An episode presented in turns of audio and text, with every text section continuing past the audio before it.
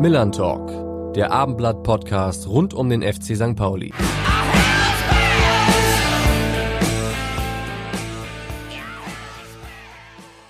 Moin und herzlich willkommen zur neuesten Ausgabe unseres Abendblatt-Podcasts Millern Talk rund um den FC St. Pauli. An meiner Seite darf ich auch heute wieder meinen sehr geschätzten und ebenso kompetenten Kollegen Andreas Hart begrüßen, der wahrscheinlich genauso wie ich noch immer ein bisschen erstaunt ist, mit welcher reifer Leistung die Mannschaft des FC St. Pauli am Osterwochenende auch die Auswärtsaufgabe in Heidenheim bewältigt hat und damit den Zweitligarekord von zehn Siegen in Folge einstellen konnte. Moin, Andreas. Ja, moin, Carsten. Ja, mein Gott, nee, natürlich konnte man das kaum erwarten, aber ich erwarte und äh, beim FC St. Pauli gerade gar nichts mehr. Alles scheint möglich in jeder Richtung, aber dass die gegen die heimstarken Heidenheimer nur wirklich derart souverän aufgetreten sind, wenig Chancen zugelassen haben, äh, damit, nein, wirklich konnte man in der äh, Souveränität wohl wirklich nicht rechnen. Ja, genau diese Entwicklung und auch das nächste Spiel am Sonntag gegen den Nordrivalen Eintracht Braunschweig werden wir natürlich heute besprechen und haben dafür wieder einen Gast in unseren Podcast eingeladen, der mit dem FC St. Pauli schon einiges erlebt hat und gerade in Sachen Defensivarbeit weiß, wovon er spricht. Wer dieser Gast ist, das verrät uns diesmal wieder unser rasende Reporter Nico Paczynski.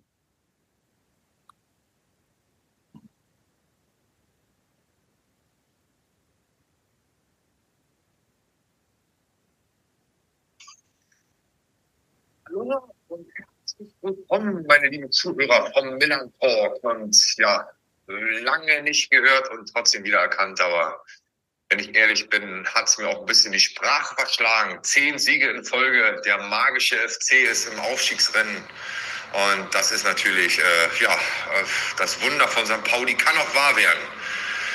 Wer sich mit Aufstiegen auch auskennt, ist unser heutiger Studiogast. Und ähm, ja, wenn er den Platz betreten hat, äh, wurde die Sonne dunkel. Ähm, jahrelang beim FC St. Pauli gewesen, teilweise auch Kapitän. Ähm, dann hat er den Osten ein bisschen bereist, ähm, ja, und hat dort seinen Erfahrungsschatz weitergegeben. Ein herzliches Willkommen, Aloha und Buongiorno an Sören Gonta. Ja, moin und Servus, Conny. Ja, moin, moin, grüßt euch und äh, vielen Dank für die Blumen an den rasenden Reporter. Selten so euphorisch begrüßt worden. Auch äh, von mir ein herzliches äh, Willkommen in, in dieser kleinen Runde. Vielen Dank für deine Zeit und dass du äh, mitmachst. Ähm, um gleich mal mit einem kleinen Quiz anzufangen, weißt du eigentlich, äh, dass du selbst einmal gegen Patsche gespielt hast? Erinnerst du dich daran noch?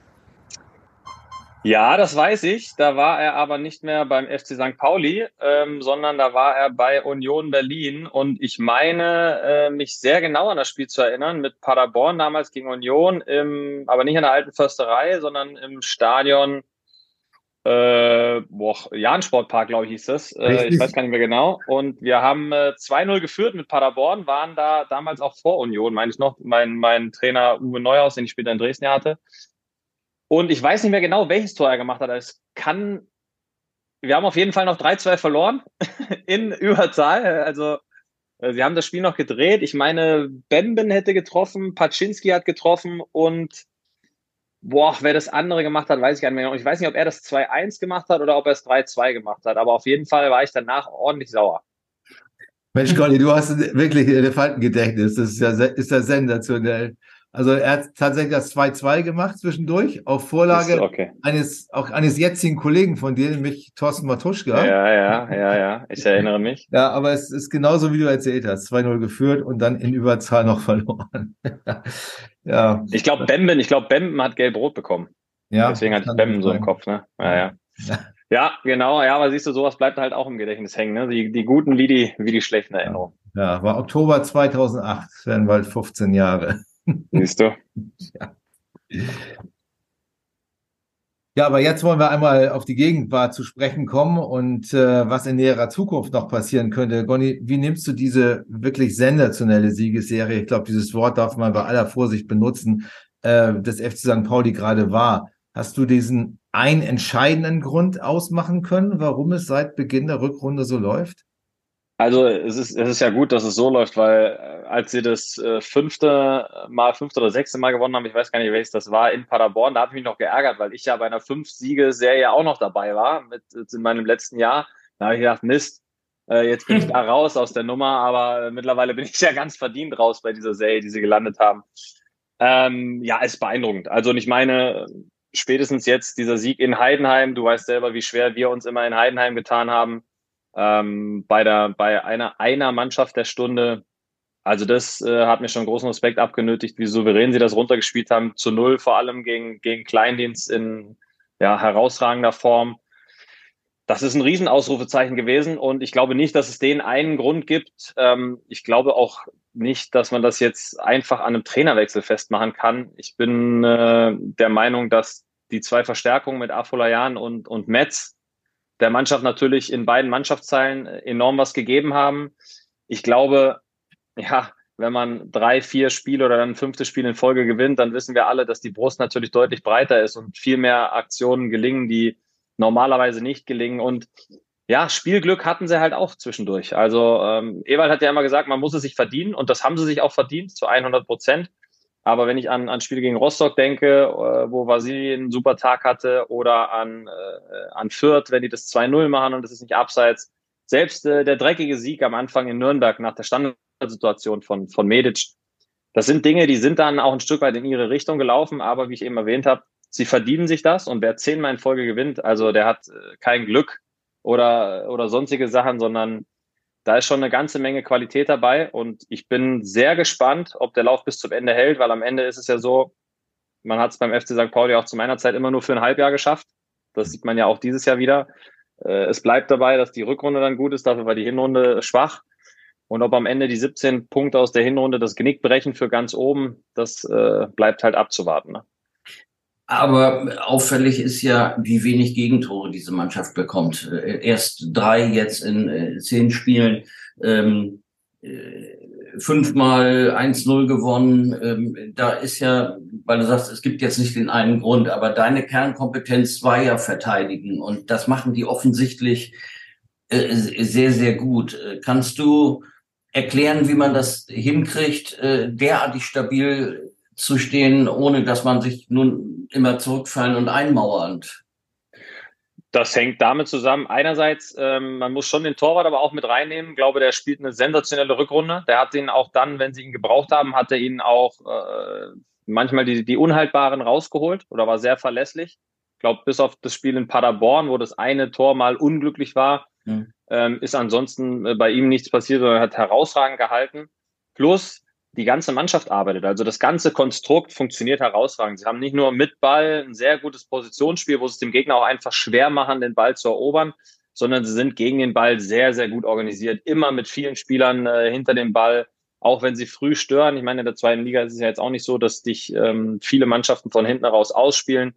Ähm, wenn sie hoch attackieren, äh, ist das sehr strukturiert, enge Abstände. Sie können sich immer wieder helfen spielen sie auch mit, mit Smith oder mit dem Zentralen generell in der Dreierkette sehr variabel, mit Dash nach vorne variabel. Also da ist schon auf jeden Fall eine, eine gute Handschrift zu erkennen und dass die Jungs äh, aber auch Qualität hatten, auch in der Hinrunde schon und haben. Das ist ja unbestritten. Nur im Fußball ist es eben manchmal so, ja, dass gewisse Dinge nicht zusammenlaufen, dass äh, beispielsweise, das muss man sagen, in der Hinrunde das Spielglück nicht so da war, weil ich glaube, sie hatten einige Spiele, die sie unentschieden gespielt haben, die sie einfach hätten gewinnen müssen, aufgrund der, der Zahlen und der, der, der Chancen und Expected Goals, wie das heute heißt. Mhm. Äh, die waren ja oftmals auf ihrer Seite und sie haben es aber nicht gemacht. Und das machen sie jetzt in der Rückrunde nach. Und ähm, deswegen ist es äh, ja ein herausragender Lauf und ich bin sehr gespannt, äh, wo er endet. Hm. Was du ansprichst, dieses gegenseitige Helfen, diese, diese äh, ständige Defensivarbeit erfordert ja eine, eine große Disziplin von allen. Ähm, kann, man, kann man diese Disziplin bis zum Saisonende aufrechterhalten oder kommt irgendwann so ein, so ein Laissez-faire damit rein? Also ich glaube, das hätte sich die letzten Spiele schon eingeschlichen. Man hat gesehen natürlich äh, bei Regensburg schon, dass es eben kein Selbstläufer ist, weil dann kommt mhm. eine eklige Regensburger Mannschaft und dann weiß ich selber, wie es als Spieler ist, wenn man es im Kopf hat, boah, wir gewinnen gerade gegen jeden und jetzt kommt Regensburg zu Hause und alle erwarten, dass wir gewinnen und dann gewinnen wir auch und dann macht man vielleicht mal einen Schritt weniger, aber selbst in so einem Spiel gewinnen sie es dann eben 1 zu 0. Also insofern habe ich da keine Bedenken. Plus dieser kurze Abstand, den sie jetzt nach oben haben, nach diesem Heidenheim-Spiel, Ich glaube ganz im Gegenteil, der setzt eher nochmal frei, dass sie noch einen Schritt äh, mehr machen. Und ich bin nur darauf gespannt, was passiert, sollten sie nochmal einen Punkt abgeben, was man ja jetzt auch nicht weiß in der momentanen Verfassung, äh, wie sie dann darauf reagieren. Ob sie dann trotzdem stabil sind oder ob das dann ähm, ja so eine, so eine Bremse reinhaut. Ähm, das wird sich zeigen. Ich wünsche es ihnen nicht. Ähm, ich hoffe, dass der Lauf ewig weitergeht und dann gucken wir mal, wie viele Punkte die anderen drei da oben äh, noch bis zum Ende sammeln. Weil man hat es auch gesehen an Heidenheim, das muss man auch ganz ehrlich sagen, äh, wenn Tim Kleindienst in Kaiserslautern in der 91. Minute den Elfmeter zum 3-0 reinschießt, ja, ja. Äh, dann ist Heidenheim, die bis dahin ja auch Mannschaft der Stunde waren, dann ist Heidenheim auf Wolke 17. So, und er verschießt den Elfmeter, die spielen dieses Spiel 2-2, verlieren gegen St. Pauli und haben jetzt auf einmal nur noch vier Punkte äh, Vorsprung auf St. Pauli und sind im Gegenteil dazu selber wieder auf dem Relegationsplatz. Also innerhalb von, von, das sind ja nicht mal zwei Spiele gewesen. Das war Nachspielzeit von einem Spiel und ein anderes Spiel von hier oben nach da unten in Anführungszeichen. Ähm, das ist zweite Liga und deswegen äh, ist es jede Woche einfach überraschend. Das Erstaunliche bei der St. Pauli-Serie jetzt ist ja, dass das nach einem Trainerwechsel passiert ist. So, das ist etwas, was häufig passiert. Äh, man denkt dann ja häufig in so einer Krisensituation muss ein erfahrener Trainer her, der weiß, wo er anpackt. Stattdessen hat St. Pauli einen 30-Jährigen äh, verpflichtet. Wie, wie nimmst du äh, den Trainer Hürzeler wahr? Hattest du ihn vorher als äh, Co-Trainer hier schon auf dem Zettel?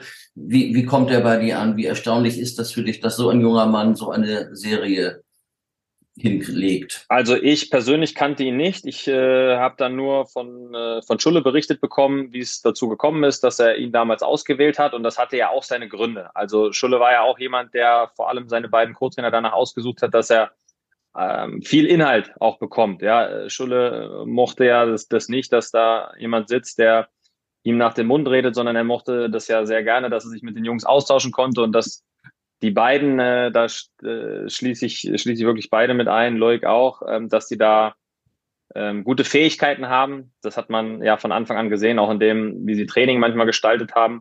Insofern war das jetzt nicht überraschend, dass der Fabi die Qualität dazu hat. Ich habe auch im, im Fußballlehrerlehrgang äh, Kontakte gehabt, die mir von ihm berichtet haben. Daher überrascht mich das nicht, dass er als Trainer seine Qualitäten hat. Aber ich glaube, natürlich war es ein mutiger Schritt, aber auch die Verpflichtung von Peter Nemeth als erfahrenem Co-Trainer, den ich selber noch in, in, Dresden erlebt habe, mit dem ich ja auch guten Kontakt habe, war äh, von Borne dann ein sehr guter Schachzug. Ich glaube, das war einfach auch nochmal ein Stück anderer Input in das ganze Trainerteam, was dem, dem, dem jungen Trainer sicherlich sehr, sehr hilft. Ähm, die Erfahrung, die Peter da äh, mit einbringt und die andere Komponente. Insofern glaube ich, dass es einfach eine sehr gute Kombination ist und dass der Fabi, wie es ja selber auch sagt, im Team agiert, so wie sie es vorher auch gemacht haben. Natürlich hat er seine eigenen Vorstellungen, das habe ich auch schon, schon mitbekommen. Und natürlich trägt das Spiel auch viel von, von seinen Ideen, ähm, die er da vielleicht noch ein Stück weit mit, mit äh, einfließen lassen hat. Ähm, und ja, wie du sagst, mutiger Schritt, aber es ist jetzt nicht so, dass es mich total überrascht, dass das in der Konstellation funktioniert. Mhm. Du hast Peter Nemeth angesprochen. Äh, mir fällt er immer im Training auf als ein sehr, sehr akribischer Mensch, der, der genau äh, immer darauf achtet, äh, wie die Spieler die Bälle, wie sauber sie sie spielen, wie sauber sie in den, in den Fuß des Mitspielers spielen, in den richtigen Fuß. Ähm, kann sowas auch nerven bei den Spielern? Natürlich. Also ähm, das ist was, wenn man ich bin ein Freund davon, gewisse Abläufe immer wieder einzuschleifen. Ich bin, äh, das sind einfach Sachen. Übung macht letztendlich immer den Meister, ja, und auch ein, Lewandowski legt sich nach dem Training noch 30 Mal einen Ball hin und schießt aufs Tor, obwohl alle denken, der kann das perfekt. Ähm, Peter war da nervig. Als Spieler geht dir das wirklich manchmal auf den Keks, wenn dann mal ein Pass nicht so kommt, wie er sich das vorstellt. Aber am Ende haben wir am Wochenende gesehen, was wir davon haben und wie wir davon profitieren. Und jeder redet von Tuchel davon, dass er detailversessen ist und ähm, auf solche Dinge achtet und von Pep. Ähm, Peter hat das bei, bei Uwe damals auch schon immer gemacht und es ist ja logischerweise auch nachvollziehbar, wenn ich den richtigen Fuß anspiele, wenn ich die richtige Passschärfe habe, ähm, dann ist der Ball immer schneller als der Gegner. Und ähm, ich glaube, das sieht man dann auch am Spiel des FC St. Pauli. Die, die Passqualität und die Sicherheit im Ballbesitz, die sie haben, die kommt auch davon, wenn man mal ganz einfache Dinge übt und ganz einfache Dinge äh, einfach immer richtig macht. Ja, das man zeichnet letztendlich auch die ganz großen Spieler aus, die machen keine Fehler. Ähm, bei dem Trainerwechsel äh, Timo Schulz, der ja hier wirklich eine Vereinslegende war, gab es ja in der Fanszene wirklich große, große Aufregung und ähm, Solidarität und das geht gar nicht und äh, so etwas. Jetzt haben wir diese Serie und von Schule redet im Grunde genommen kaum noch jemand, weil faktisch äh, Ergebnisse zählen und die Serie offensichtlich äh, dafür spricht. Glaubst du, eine hypothetische Frage, aber trotzdem, dass dieser Turnaround auch mit Schulle hätte gelingen können? 100 Prozent. Ähm, ich bin überzeugt davon, dass Schulle das genauso geleistet hätte. Gerade, ich habe es ja auch gesagt, ähm, die zwei Verstärkungen, die sie im Winter noch dazugeholt haben, die darf man auch nicht mhm. vergessen. Ähm, und Fabi wäre ja auch vorher auch in seinem Trainerteam gewesen. Also sie haben sich ja vorher auch viel zusammen schon erarbeitet. Das ist ja auch was, was Schulle ausgezeichnet hat, diese Teamfähigkeit, die er aufs Team auch übertragen hat und die er im Trainerteam hatte, dass sie viel auch zusammen äh, erarbeitet haben. Natürlich hat er am Ende immer entschieden, aber die Art und Weise von Fußball, da war ja vorher auch schon, schon einiges von seinen Co-Trainern mit drin und da waren sie ja recht deckungsgleich. Und ich bin davon überzeugt, dass es mit Schulle genauso gelaufen wäre, weil Schulle hat bewiesen, dass er ein Top-Trainer ist, als er in dieser schwierigen Zeit, wo der Verein ja auch an ihm festgehalten hat, was ich toll fand, ähm, wie er da mit St. Pauli rausmarschiert ist ähm, aus dem Keller, und das ist das, woran häufig junge Trainer scheitern. Heutzutage, da gibt es viele Beispiele für, die dann in diesen Situationen, ja, ich sage immer so schön, die Nerven verlieren äh, und nicht die Ruhe bewahren. Und da hat er die Ruhe bewahrt ähm, und hat die Mannschaft mit einer Klarheit da rausgeführt und zu einem herausragenden Jahr 2021 geführt. Insofern hat er für mich da seine Feuertaufe als, als Top-Trainer bestanden. Und ich bin davon überzeugt, dass es auch mit ihm weitergegangen wäre. Nichtsdestotrotz ist nach 17 Punkten Hinrunde, muss man natürlich sagen, das wusste er selber auch, dass es legitim ist, dass man mit den Ambitionen beim FC St. Pauli über diese Personalie nachdenkt. Ähm, und dann ist es halt Fußball. Ja, das ist halt der Sport, der geht dann sehr, sehr schnell und da klammert sich dann auch der FC St. Pauli nicht mehr aus. Nur, das habe ich äh, kürzlich dem Präsidenten auch noch gesagt, ich glaube, dass was einfach zu kritisieren ist und das ist nicht nur meine persönliche Meinung ist, die Art und Weise, wie es dann am Ende über die Bühne gegangen ist, ähm, drei Wochen später noch mit der Pressemitteilung, das habe ich persönlich sehr kritisch gesehen, ähm, ohne da, wie gesagt, inhaltlich mich zu, zu äußern, aber die Art und Weise fand ich persönlich war nicht in Ordnung. Und ja, aber wie du sagst, im Fußball geht es so schnell. Jetzt haben sie zehn Spiele gewonnen und auf einmal redet keiner mehr von Schulle. Aber ich glaube trotzdem, er wird äh, seinen Weg gehen und einen sehr guten Job wieder bekommen und auch da beweisen, dass er ein Top-Trainer ist. Tut dir Schulle so ein bisschen leid, dass er jetzt so der Zuschauer dieser Siegesserie ist? Ich glaube, Schulle freut sich trotzdem für die Truppe, weil letztendlich ist es ja auch das, woran er gearbeitet hat, hat ihn ja auch dadurch, dass er ja St. Paulianer durch und durch ist. Ähm, ich hatte das mit, mit Ralf Minge hier in Dresden, die, die Leute beschäftigt, so ein Negativerlebnis, so ein negatives Ergebnis eines Vereins ja noch viel, viel mehr, als es einen in Anführungszeichen externen angestellten Trainer beschäftigen würde. Also das ganze Ding ist ihm ja, ähm, das weiß ich gerade nach dem verpassten Aufstieg im Sommer, sehr, sehr nahe gegangen und, und Insofern äh, ist er ja trotzdem immer noch äh, St. Paulianer und ich glaube, er freut sich sehr für die Jungs, hat ja mit Fabi auch nach wie vor Kontakt und ähm, natürlich wäre er gern dabei, da bin ich mir sehr, sehr sicher. Aber nichtsdestotrotz ist hier irgendwie äh, keine, keine Missgunst oder sonstige Geschichten dabei. Am Ende wollen wir ja alle, ähm, dass der Verein erfolgreich ist. Glaubst du, dass andere Vereine, andere Sportdirektoren mh, hm, schon auch sehen, was Schulde tatsächlich geleistet, angeschoben, getan und gemacht hat, äh, wenn es darum geht, sich mit ihm zu beschäftigen, ob man ihn irgendwo engagiert, dass man auf der Entscheiderebene durchaus unterscheiden kann, ja, 17 Punkte, aber die Leistungen dieser Mannschaft waren deutlich weniger äh, schlecht, als die Punktzahl aussagt?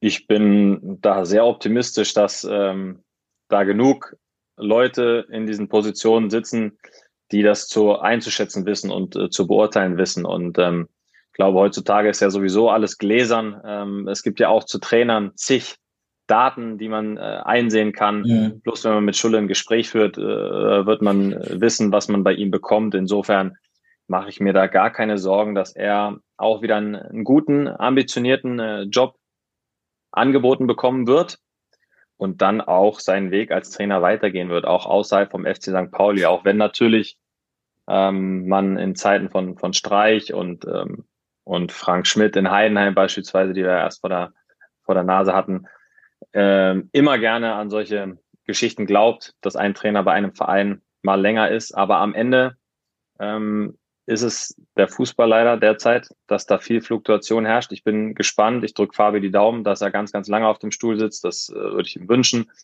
Ähm, aber im Fußball ja, haben wir solche Serien auf den Trainerstühlen halt nicht mehr so oft. Und da ist auch der FC St. Pauli keine Ausnahme mehr. Vielleicht wird Fabian Hürzler sogar abgeworben, ne? Also. Im Fußball ist alles möglich. Also wenn du als Trainer, wir haben das bei Nagelsmann gesehen, wenn du als Trainer so nachhaltig auf dich aufmerksam machst, ist es legitim, dass andere Vereine auf dich aufmerksam werden und dass es äh, vielleicht auch solche Überlegungen gibt. Ich kenne sein Vertragskonstrukt nicht, aber ich gehe davon aus, dass, äh, dass der Borne für, für so einen Fall auf jeden Fall die Krallen ausfahren würde. Du hast es eben schon mal ein bisschen scherzhaft äh, angesprochen, dass du gesagt hast, vor dem Paderborn-Spiel die eigene Serie, fünf Siege in Folge und sie werden doch nicht und so. Jetzt ist das vorbei, aber trotzdem, ihr hattet diese Erfolgsserie 2017, sieben Spiele, sechs Siege, ein Unentschieden. Ähm, erkennst du Parallelen? Wie, wie seid ihr damals in diesen, in diesen Flow gekommen? Ja, wir hatten äh, ja zur Hinrunde 17 Punkte, da wären wir sehr glücklich drüber gewesen, über 17 Punkte zur Hinrunde. Wir hatten ja damals sogar nur elf. Also ähm, und das, wo wir mit, mit anderen Ambitionen in die Serie gestartet sind, ich glaube, da kam damals viel zusammen. Vor allem kam auch viel ja, Theater, möchte ich es mal nennen, im, im, im Umfeld äh, dazu und viel, viel Unruhe, was letztendlich daran gemündet ist, dass äh, Thomas Megle gehen musste und äh, dass mit Olaf Jansen noch jemand dazu kam, der, da sind wir auch wieder bei einem Co-Trainer, der damals ganz entscheidenden Anteil daran hatte, dass wir wieder in die richtige Richtung gegangen sind. Also das, der hat sich da super eingegliedert ins Trainerteam und hatte auch einen riesen Anteil daran, dass wir am Ende so eine Rückrunde gespielt haben, wie wir sie gespielt haben. Und ähm, trotzdem ist es äh, nicht ganz vergleichbar mit der Mannschaft heute, die nach einem herausragenden äh, Jahr und auch einem leider verpassten Aufstieg, aber trotzdem ja, ja guten, einen guten Ball gespielt hat und ähm, bei uns war es damals so, wir hatten mit vielen, vielen Verletzungen zu kämpfen. Also wir hatten, glaube ich, ja auch eine Top-Mannschaft, aber durch diese ganzen Verletzungsprobleme waren wir jetzt am, im Winter dann wirklich an einem Punkt, wo alle gedacht haben, okay, jetzt muss das Drittliga-Szenario auf jeden Fall planen. Und wir sind dann in den Flow gekommen, nicht weil wir, weil wir unfassbar gut Fußball gespielt haben, sondern weil wir ein eingeschworener Haufen waren. Also wir waren eine unfassbar gute Gemeinschaft und haben alles dafür getan, gut zu verteidigen. Plus wir hatten in der Offensive dann unsere Momente, auch damals mit, mit Cheng Shine, sicher einen Spieler, der für den einen oder anderen Überraschungsmoment gesorgt hat. Und ansonsten war es einfach eine hohe mannschaftliche Geschlossenheit, die dann dazu geführt hat. Aber wir waren bei dieser Serie, die du angesprochen hast, am Ende ähm, noch tiefer unten drin, als es St. Pauli jetzt war am 17. Spieltag, sondern wir waren am 28. Spieltag, meine ich, äh, wenn du die letzten sieben Spiele ansprichst, waren wir letzter und äh, da ging es wirklich in jedem Spiel um Tod oder Gladiolen, wie Van Hale mal gesagt hat. Und das ist ja am 17., 18., 19. Spieltag noch nicht unbedingt so der Fall. Insofern ging es da auch nicht groß ums Fußballspielen, da ging es ums Verteidigen und ums Gewinnen, ums nackte Ergebnis. Und dann hat man sich eben einen Rausch gespielt und ein Selbstverständnis entwickelt, was die Jungs jetzt heute auch haben. Das hatten wir dann damals auch und haben eben dementsprechend die Serie ja noch auf einem herausragenden siebten Platz abgeschlossen. Genau. Jetzt, und da jetzt die Basis ja schon mal höher war, äh, redet auch alles davon, dass der Aufstieg auch möglich ist. Wie, wie siehst du das? Ja, ich habe es ja eben angesprochen, die, die 17 Punkte aus der Hinrunde sind natürlich für eine Gesamtrechnung äh, wenig, weil auch wenn man jetzt zehn Spiele gewonnen hat, es sind immer noch sieben und also, dass man wirklich jedes Spiel gewinnt, das kann ich irgendwie nicht glauben. Ja, ich, ich würde es mir total wünschen, also ich würde es den allen gönnen, dass sie es schaffen aber irgendwie kann ich es nicht glauben. Und dann bist du halt dabei, wenn du dann nochmal Punkte lässt, dann wird es eben schon immer weniger in der, in der Endabrechnung. Und dann muss man sehen, Darmstadt hat, glaube ich, schon 58. Mhm. Ähm, der HSV ist sechs weg, also du müsstest drei mehr, okay, das direkte Duell, aber dann noch wieder eins mehr gewinnen. Und wie gesagt, du musst ja immer gewinnen. Du kannst ja kaum dir noch was, äh, was erlauben. Und die anderen äh, müssen wieder diesen Einbruch haben. Ja, ich sag mal, klar denkt man jetzt bei Heidenheim, man schnuppert wieder dran. Aber insgesamt würde ich trotzdem noch glauben, dass die 17 Punkte aus der Hinrunde einfach äh, zu wenig sind, um in der Endabrechnung auf diesen ersten drei zu landen. Aber zweite Liga und wie gesagt, zehn Siege in Folge sind ein Riesenbrett. Ich bin nächste Woche beim Derby mit Sky vor Ort im Stadion. Mhm. Wir senden aus dem Stadion. Ich freue mich sehr drauf. Und ich würde mich, äh, da habe ich auch kein Geheimnis draus, sehr über einen Auswärtssieg freuen. Und ähm, ja, der Flachs muss erlaubt sein. Auf das Interview mit, mit äh, Tim Walter danach wäre ich auf jeden Fall gespannt.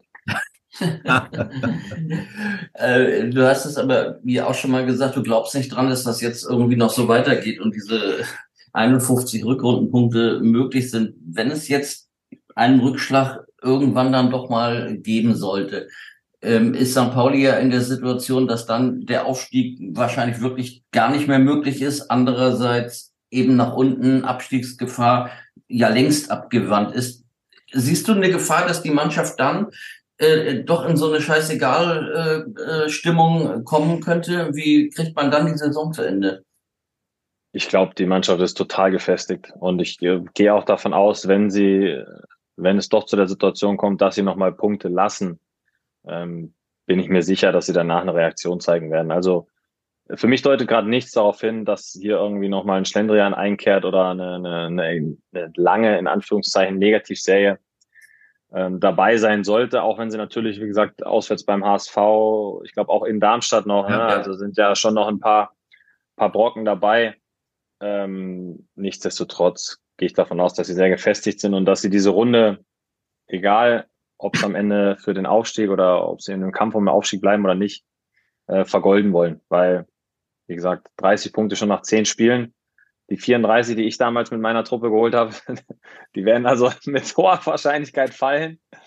Und äh, da wollen sie mit Sicherheit einiges draufpacken, damit sie auch die Mannschaft bleiben, äh, die dann diesen, diesen Rekord eine ganze Zeit länger hält. Also ich mache mir da gar keine Sorgen, dass hier irgendein Schlendrian einkehrt oder, oder irgendwas noch verrutscht, was einen schlechten Eindruck ähm, aus dieser Restsaison geben sollte.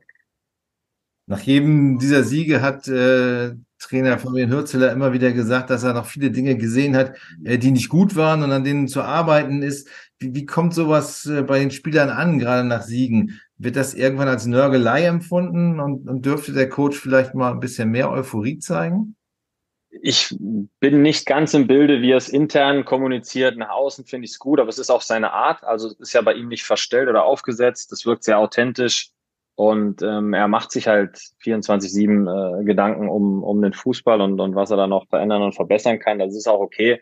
Ich glaube trotzdem, dass er hinter verschlossenen Türen bei der Mannschaft auch mal fünf Grade sein lassen wird. Und ähm, da eventuell etwas ausgelassener mit der Situation umgeht. Ich glaube nicht, dass er da eine absolute Spaßbremse ist, äh, sondern dass er da auch mal das, das Lächeln auf den Lippen hat und bestimmt auch mal zwei Tage freigegeben hat oder bestimmt auch mal das ein oder andere Bier genehmigt hat. Insofern äh, gehe ich davon aus, dass es hinter den, äh, den Türen nicht ganz so streng zugehen wird.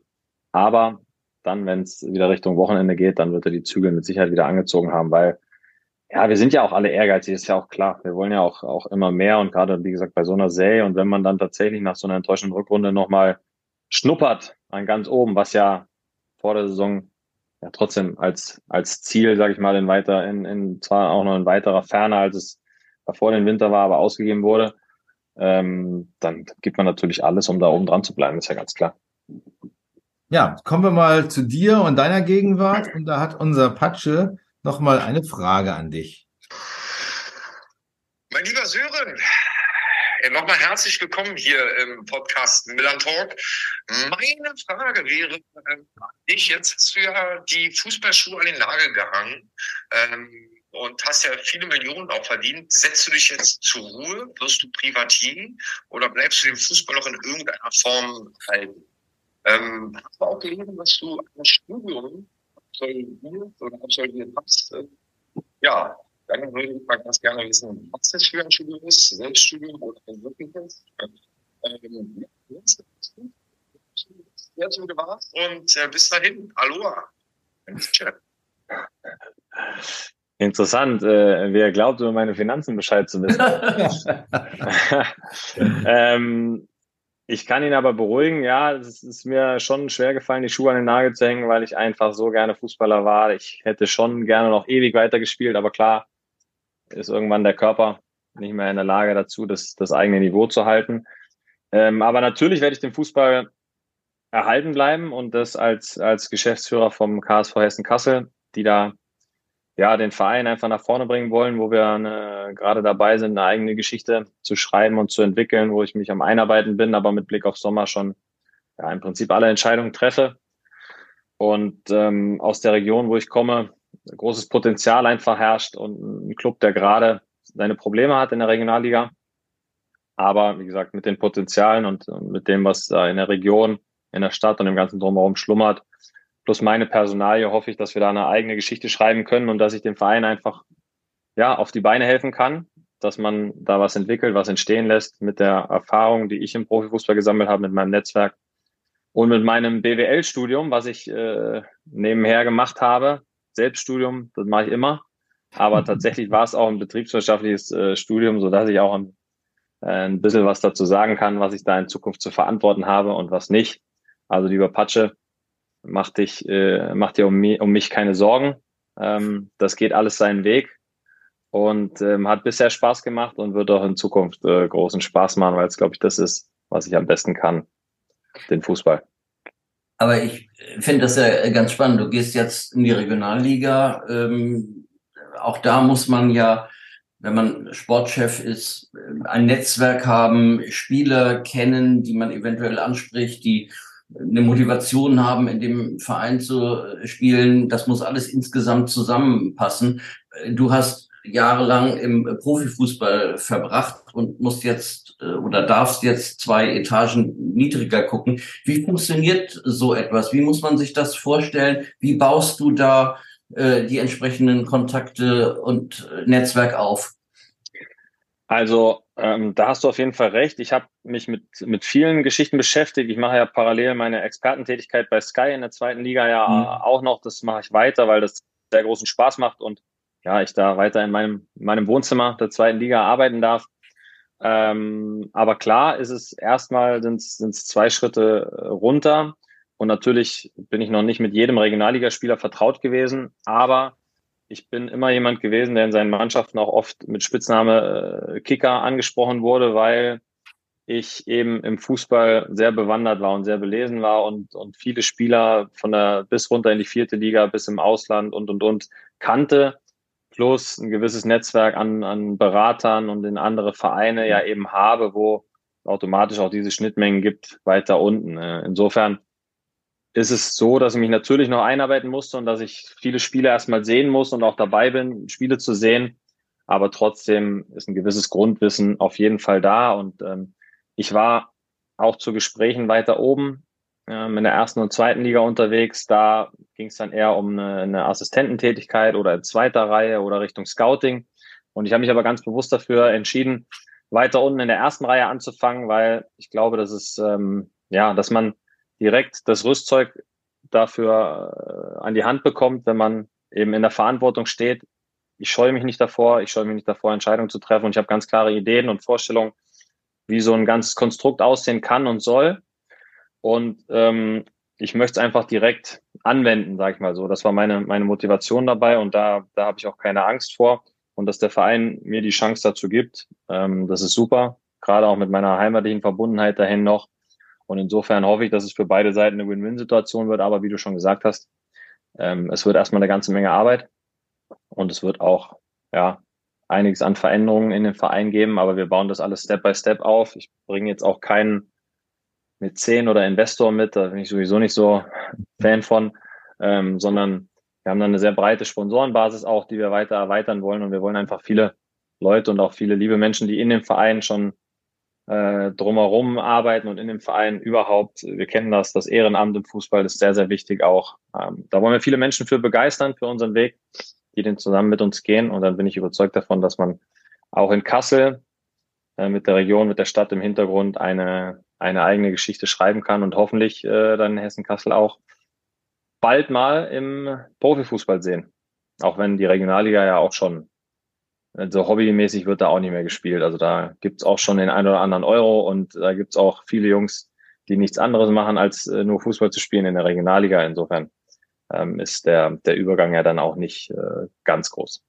Zumal die Südwestregionalliga, glaube ich, sogar mit die stärkste ist. Ne? Also wenn man jetzt auch an, an Elversberg sieht, also ähm, ja, wie, wie schwer ist es dir gefallen, end, dann endgültig den, den Entschluss zu fassen, dass es das war mit der aktiven Fußballkarriere? Ist, wie, wie emotional ist das?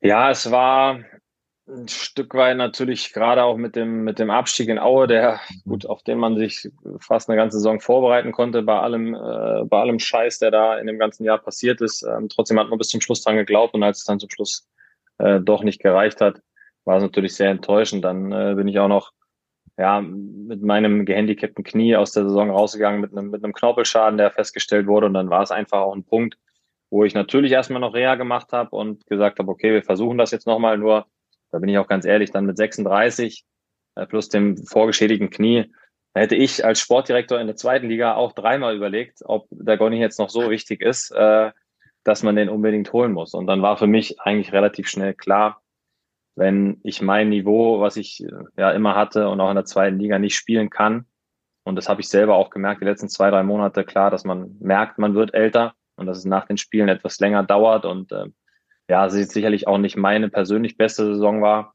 auch wenn ich noch ein paar ganz ordentliche Spiele gemacht habe und am Ende, glaube ich, auch mit 29 oder 30 Spielen ja auch eine, eine, einen ordentlichen Spielanteil hatte, ähm, merkt man trotzdem, ja, dass es zu Ende geht, hört sich vielleicht ein bisschen komisch an, aber ähm, es war so. Und für mich war dann immer klar, ich gehe nicht nochmal für, für ein Jahr Fußball spielen ähm, in die dritte oder vierte Liga. Ähm, das war, das sollte gar nicht despektierlich klingen, aber da geht es einfach darum, ich wollte immer da spielen und wenn es dann irgendwann nicht mehr so weit ist, dann ist es nicht mehr so weit. Und ich wäre, glaube ich, auch ähm, mit, dem, mit dem Knie keine große Verstärkung mehr gewesen, egal für welche Mannschaft. Und insofern musste man dann irgendwann diesen Entschluss fassen. Und es ist mir schwer gefallen, weil ich ein ja, sehr leidenschaftlicher Fußballer bin nach wie vor. Ich habe zwar seit Schneckes Abschiedsspiel, das war jetzt so das erste Mal, wo ich mir wieder richtig gegen den Ball getreten habe, seit meinem letzten Spiel letztes Jahr im Mai. Trotzdem möchte ich perspektivisch auch mal wieder irgendwo gegen den Ball treten, aber alles ohne, ohne Druck und ohne, hm. äh, ohne große Ambition, einfach ein bisschen Fußball spielen. Aber es war sehr, sehr schwer, sicherlich diesen Entschluss letztendlich äh, zu fassen. Trotzdem wusste ich ja, dass es für mich im Fußball weitergeht und ich dem Fußball verbunden bleibe und ich nach wie vor viel im Fußball unterwegs bin, in, in allen möglichen Ligen. Ähm, daher war der Übergang ganz okay. Du hast ja auch während der aktiven Zeit in Aue mit der Familie weiterhin in Dresden gewohnt. Das wirst du als Sportdirektor von Hessen-Kassel nicht machen können. Wie sind denn da die äh, Umzugspläne zurück in die alte Heimat und wie schwer ist es, die Familie davon zu überzeugen, die schöne Großstadt Dresden für die sicherlich nicht minder schöne Provinz in Nordhessen zu überzeugen. Das hast du schön gesagt. Ähm, aber natürlich ist es dann nicht mehr möglich, nach Aue was möglich zu pendeln. Und ähm, Aue, damals ist die Entscheidung auch für Aue gefallen und, und gegen andere Vereine, weil wir hier wohnen bleiben konnten, weil wir nach zwei Jahren gerade relativ angekommen waren. Und Dresden eine sehr, sehr schöne Stadt ist. Also wir haben uns hier wirklich sehr wohl gefühlt ähm, in der Stadt, tun das nach wie vor und das ist auch die Schwierigkeit bei meinen Kindern, gerade die beiden Mädels in der Schule mit ihren Freundinnen hier und, und auch meine Frau, kannst du dir oder könnt ihr euch vorstellen, nach sechs Jahren hat man natürlich auch entsprechenden Anschluss gefunden und ähm, es war eine, eine schwere Entscheidung.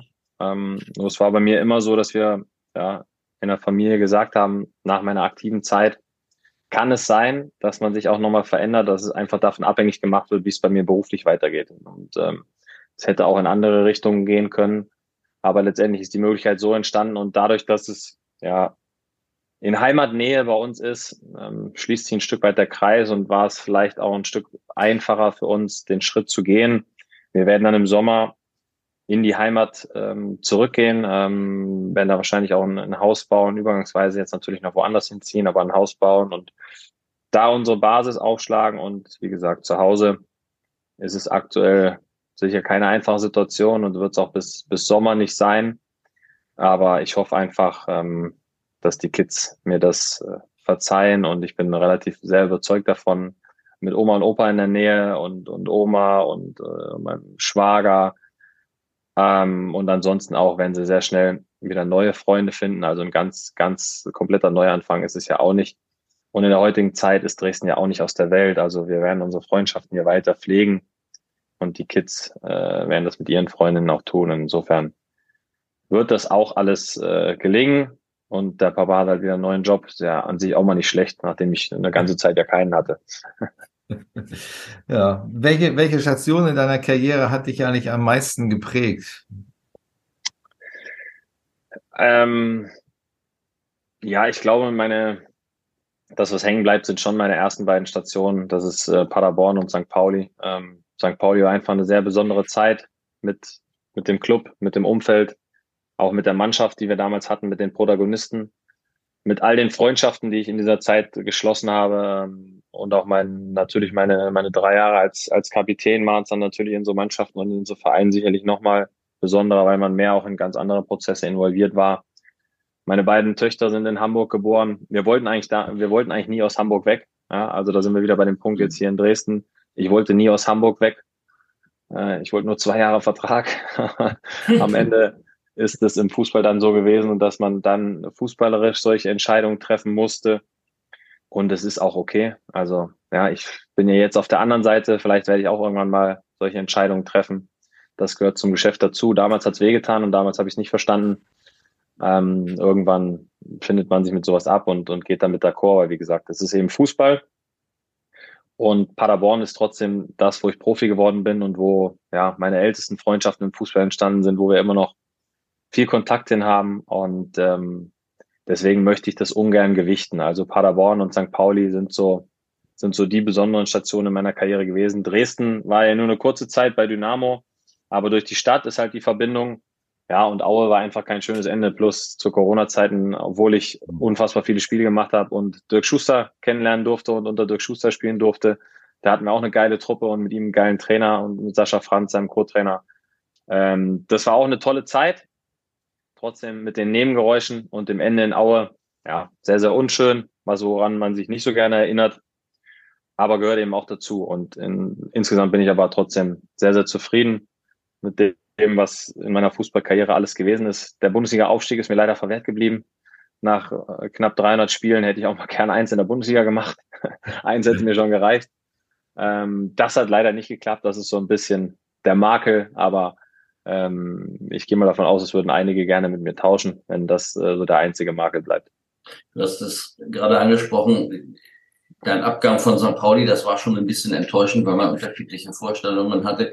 Äh, trotzdem warst du jetzt ja dann äh, beim, äh, wieder am Millantor und hast beim Abschiedsspiel von, von Fnecke mitgemacht. Hat das dann doch nochmal eine Emotion auch bei dir ausgelöst im Spielertunnel und Erinnerungen ähm, war das ein besonderes Erlebnis äh, mit den alten Weggefährten?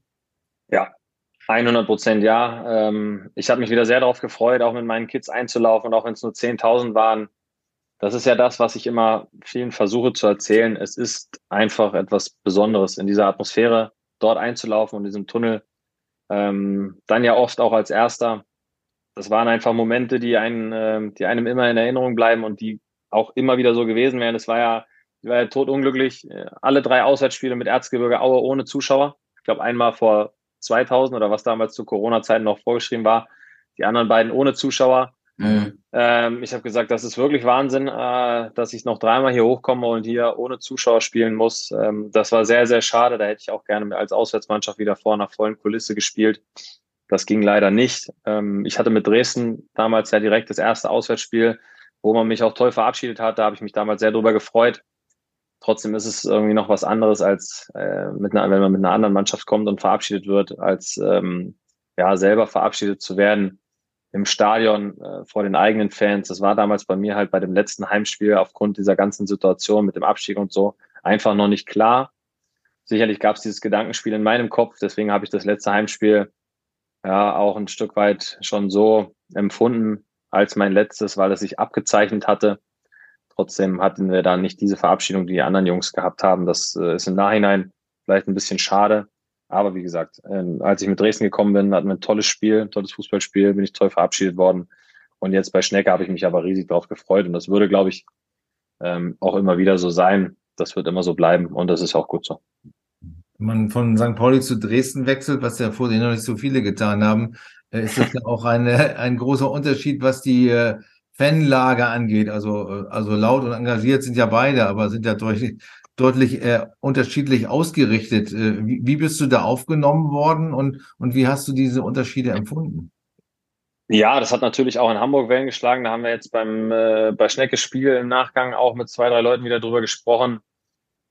Ich finde es eigentlich äh, schade, dass äh, der, der Verein ein Stück weit auch auf die Chaoten reduziert wird. Ich meine, die Chaoten gibt's ja nicht nur in Dresden leider, die gibt's ja auch noch überall anders, aber natürlich sind sie hier präsent, das weiß jeder. Ähm, an sich hat der Verein aber auch mal das Problem, dass da auch gewisse Trittbrettfahrer dabei sind, die wissen, okay, jetzt ist Dynamo am Wochenende äh, in Bielefeld und jetzt ziehe ich mir auch mal einen gelben Kittel über und laufe mal mit und dabei bin ich gar kein Dresdner. Also mhm. ähm, ich möchte da jetzt natürlich überhaupt nichts verharmlosen oder sonstige Geschichten. Das ist, äh, das ist scheiße und das, das weiß auch der Verein. Trotzdem ist der Verein und die Leute, die für den Verein arbeiten und im Umfeld äh, arbeiten, sehr darum bemüht, gegen dieses Image vorzugehen. Und ich habe hier, ich glaube, selbst in meinen zwei Jahren mit, mit zwei oder drei Sondertrikots Love Dynamo Hate Racism gespielt. Ähm, der Verein engagiert sich da enorm äh, drumherum und versucht auch wegzukommen davon, dass man in diese Schublade gesteckt wird. Und das ist einfach was, wo ich sage, was, ähm, was toll ist und was ich dann auch immer wieder unterstützt habe, dass das oftmals nicht so einfach ist. Ähm, gerade auch gesellschaftspolitisch in den neuen Bundesländern, das, da machen wir kein Geheimnis draus. Ähm, das Problem hat man ja auch äh, bei den Lieblingsgegnern in Rostock äh, gesehen. Da sind so ein Verein aber ein Stück weit auch die Hände gebunden. Und am Ende war es für mich damals eine Entscheidung, da war ich ja auch ganz ehrlich, mit der Langfristigkeit des Vertrags und auch mit dem Angebot plus mit Uwe Neuhaus und Ralf Minge, Top-Verantwortliche, eine Top-Mannschaft. Ich hatte einfach Hoffnung, nochmal in die Bundesliga auch aufzusteigen. Es war eine berufliche Entscheidung. Und ich glaube, was, was im Nachhinein auch viele nachvollziehen konnten. Und man sollte das auch ein Stück weit trennen. Wie gesagt, diese Chaoten nicht alleine für den Verein oder die Mannschaft stehen lassen. Ähm, und wenn ich das so erklärt habe, dann haben mir das, glaube ich, auch äh, viele so abgenommen. Und da sind wir wieder dabei. Herr Paczynski, der meine Finanzen sehr, sehr gut kennt. Äh, ich bin Familienvater, ich habe Verantwortung, ich äh, spiele nicht so lange Fußball.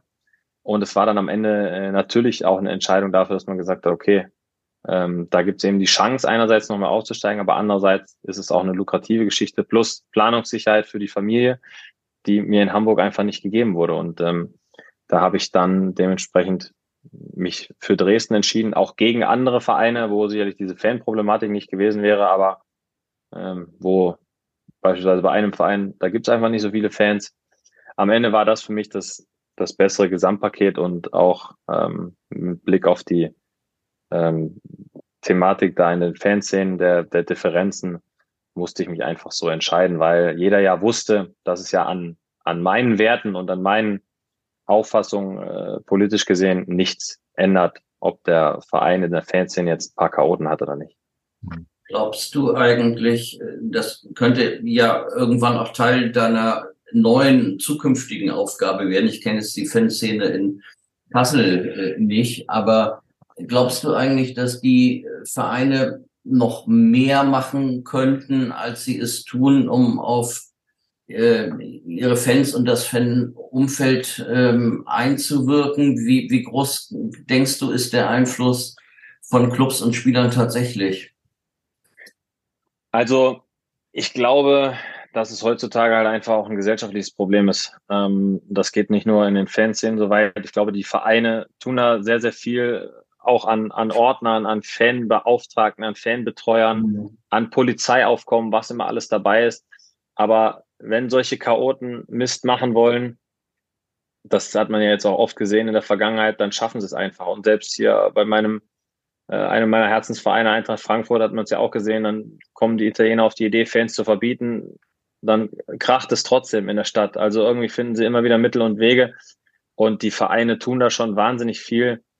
Ich weiß nicht, ob man da den Vereinen noch große Vorwürfe machen kann, weil die Jungs immer wieder kreativ werden und sich ihre ja auf ihre Art und Weise das durchsetzen, was sie vorhaben. Und das ist dann, da sind wir dann andersrum wieder dabei, finde ich, ein gesellschaftliches Problem, dass es ja in so vielen Bereichen gefühlt keine Hemmschwellen mehr gibt, ähm, keine Grenzen, plus äh, diese Hetze in, im Social Media, was ja jetzt zuletzt auch wieder Thema war, jetzt vorgestern bei Bayern München habe ich es gelesen, äh, bei Upamecano. Ja, das ist Wahnsinn und das sind einfach Tendenzen, die einem gerade auch als Familienvater sehr, sehr große Sorgen machen ähm, zukünftig. Und das ist aber, das sind Themen, die hängen nicht allein an den Vereinen. Also ich glaube, die sind, die sind viel, viel größer und am Ende produzieren wir diese Leute in diese Rollen hinein, in denen sie dann äh, mit einem Fanschal um äh, agieren. Aber letztendlich ist das, das Problem viel, viel größer als nur der Schal, den die jeweilige Person trägt. Ähm, du hast schon angesprochen, du bist äh, in, in gut einer Woche ähm, wieder in Hamburg mal beim, beim Derby äh, HSV gegen St. Pauli in deiner Rolle als Sky-Experte. Äh, ähm, aber erst einmal steht ja das andere Nordduell, Nord kein Derby, Nordduell des FC St. Pauli gegen Braunschweig an am Sonntag. Was für ein Spiel erwartest du da? Die Braunschweiger haben noch nicht genug Punkte äh, im, im Kampf um den Klassenerhalt ähm, haben zuletzt aber äh, gewonnen gegen Kaiserslautern, haben auch gegen Heidenheim gewonnen vor ein paar Wochen. Ähm, wie ist die Mannschaft einzuschätzen? Ja, Braunschweig ist immer so ein Stück weit eine Wundertüte. Natürlich haben sie jetzt ihre den einen oder anderen Spieler aus einer Verletzung wieder zurück. Wenn ich an Benkovic denke oder an Behrendt, vor allem für die Defensive. Die Defensive war ja da ihr großes Problem, wo sie ja viel Verletzungspech hatten und auch viel wechseln mussten. Äh, dementsprechend viele Gegentore bekommen haben und Spiele verloren haben. Ähm, ich glaube, die Mannschaft ist äh, sehr, sehr fleißig ähm, ist läuferisch gut unterwegs ähm, und arbeitet da sehr, sehr viel, weil das ja auch die Philosophie des Trainers ist. Ähm, sie haben auch die Spieler, die sich dagegen stemmen können. Und ähm, mit, mit Ferrei, ich weiß nicht, ob er kann mit seiner, mit seiner Verletzung vom Wochenende, natürlich ein Unterschiedsspieler, der enorm wichtig für sie wäre. Mit Ucha, äh, einen, der immer wieder aus, wie jetzt am letzten Wochenende aus einer Situation ein Tor machen kann. Ähm, insofern ist es eine gefährliche Mannschaft, aber auch eine Mannschaft, die, die viel von der Tagesform abhängig ist, weil ich habe schon Spiele von ihnen gesehen, wo ich deutlich mehr von ihnen erwartet habe, wo sie, wo sie verloren haben, wo sie nichts auf die Kette gekriegt haben. Andererseits habe ich Spiele gesehen, ähm, auch das beim HSV äh, waren, waren eigentlich ein gutes Beispiel, wo der HSV 20 Minuten sie an die Wand gespielt hat und weiß nicht, drei, vier, fünf nur hätte führen können. Und kurz vor der Halbzeit hat Braunschweig dann aber eine Riesenchance, um auszugleichen. Und dann steht es auf einmal 2-2. Ähm, insofern ist eine Mannschaft mit, mit viel Charakter, glaube ich. Und es wird ein schwerer Gegner für St. Pauli aber mit zehn Siegen im Rücken, äh, mit, mit diesem Selbstverständnis äh, in ihrem Spiel und auch mit dieser Gier jetzt, wo, wo der Abstand nach oben so verringert wurde, gehe ich eigentlich davon aus, dass die Serie jetzt zu Hause am Millantor äh, gegen Eintracht Braunschweig nicht reißen wird. Ja. Und ich würde mich natürlich sehr darüber freuen, wenn, wenn sie mit einem Sieg, mit einem elften Sieg in Folge in dieses Derby gehen und wenn einem dann der HSV noch diesen Gefallen tut, dass wir am Wochenende verlieren und äh, man wirklich mit drei Punkten in dieses Derby gehen würde, das wäre natürlich, also für, für Fußballfans, das wäre ja, also gemähte Wiese ist ja, Serviertablett, das ist ja alles untertrieben. Ja, wir, wir haben ja mit der Quizfrage angefangen und hören jetzt auch damit auf. Ähm, weißt du noch, was dir am 7. März 2015 gelungen ist? Ein Tor gegen Eintracht Braunschweig. Das ist sensationell. Stark, ne? Nach Ecke, ne? nach Ecke von Dennis Daube. Boah, nur die Minute kann ich dir nicht mehr sagen. Aber es war auf jeden Fall das 1-0 und später hat Lasse noch das 2-0 gemacht und wir haben souverän in Braunschweig gewonnen. Unglaublich. Genau so war es. Siehst du? Aber ich kann mich in, der, in, ich kann mich auch an ein Heimspiel gegen Braunschweig erinnern, da bin ich mal auf den Ball ausgerutscht und dann ist der Nümann, glaube ich, durchgelaufen und hat das 0-2 gemacht. Das war nicht so schön. Aber entschuldige bitte, du hast dich doch vorbereitet. Das kann man doch nicht irgendwie nein, nein, nein, das seiner 300 Zweitligaspiele so genau im Kopf haben. Das gibt's ja gar nicht. nee, jedes einzelne nicht, aber ich bin schon, was das betrifft, in meinem Gedächtnis sehr, sehr gut. Deswegen sage ich auch, ich kenne auch viele Spieler und sowas alles, deswegen ist auch kein ja. Problem, in der Regionalliga wieder anzufangen. Was den Fußball betrifft, ist das Gedächtnis schon sehr, sehr gut. Und gerade die eigene Karriere, ja, da habe ich äh, viele Bilder im Kopf. Ja, wenn ich ein bisschen gemeinsam da, äh, gemein sein darf, äh, die Tore für St. Pauli, die du gemacht hast, die sind auch nicht so schwer, sich zu merken. Es waren ja nur drei. das ist 100% korrekt, Carsten. Du bist in der zweiten Liga. Was das war da los? Du warst, bist du eigentlich ja. kopfballstark gewesen. Ja, ich habe auch, boah, ich habe auch zur St. Pauli-Zeit echt viel vermöbelt, muss ich sagen. Ähm, ich war schon abschlussstark im 16er, dafür habe ich wirklich zu wenig Tore gemacht. Das ist ein absolutes Makel und Kritikpunkt, äh, den man anführen muss, gar keine Frage. Vor allem habe ich, ich weiß gar nicht, ich glaube sogar zwei Eigentore gemacht, aber es ist immer noch eine Plus-Minus-Bilanz von eins. Ich hätte jetzt gedacht, dass du die Standardschützen von damals kritisieren würdest. Ja, das sowieso. Also wenn ich kein Tor gemacht habe, dann war es immer eine schlechte Standard, das ist ja ganz klar. Ja. Aber in Braunschweig, die Standard vom Dennis Daube, die war damals sehr gut. Das stimmt. Gut, das ist doch ein schönes Schlusswort. Äh, lieber Gonny, vielen Dank, äh, dass du dabei warst. Auch dir vielen Dank, Andreas. Ähm, Und äh, dann wünschen wir dir auf jeden Fall sehr viel Erfolg bei deiner neuen Aufgabe in Kassel und äh, viel Harmonie in der Familie. Ich glaube, das wird schon wieder werden. Kinder sind ja, vielen Dank. Flexibel. Vielen, vielen Dank für die Einladung. Sehr, sehr gerne. Ähm, hat Spaß gemacht. Und ja, Danke. kriegen wir alles hin, wird alles laufen und dann schauen wir mal, was, was nächste Woche läuft. Ich schaue schon über das Spiel am Wochenende hinaus. Genau. Und wir hören uns im Milan Talk dann wieder vor dem nächsten Heimspiel. Und das ist dann nach dem Stadtderby das Heimspiel gegen Arminia Bielefeld. Und tschüss. Danke. Ciao, tschüss. Ciao. Weitere Podcasts vom Hamburger Abendblatt finden Sie auf abendblatt.de slash podcast.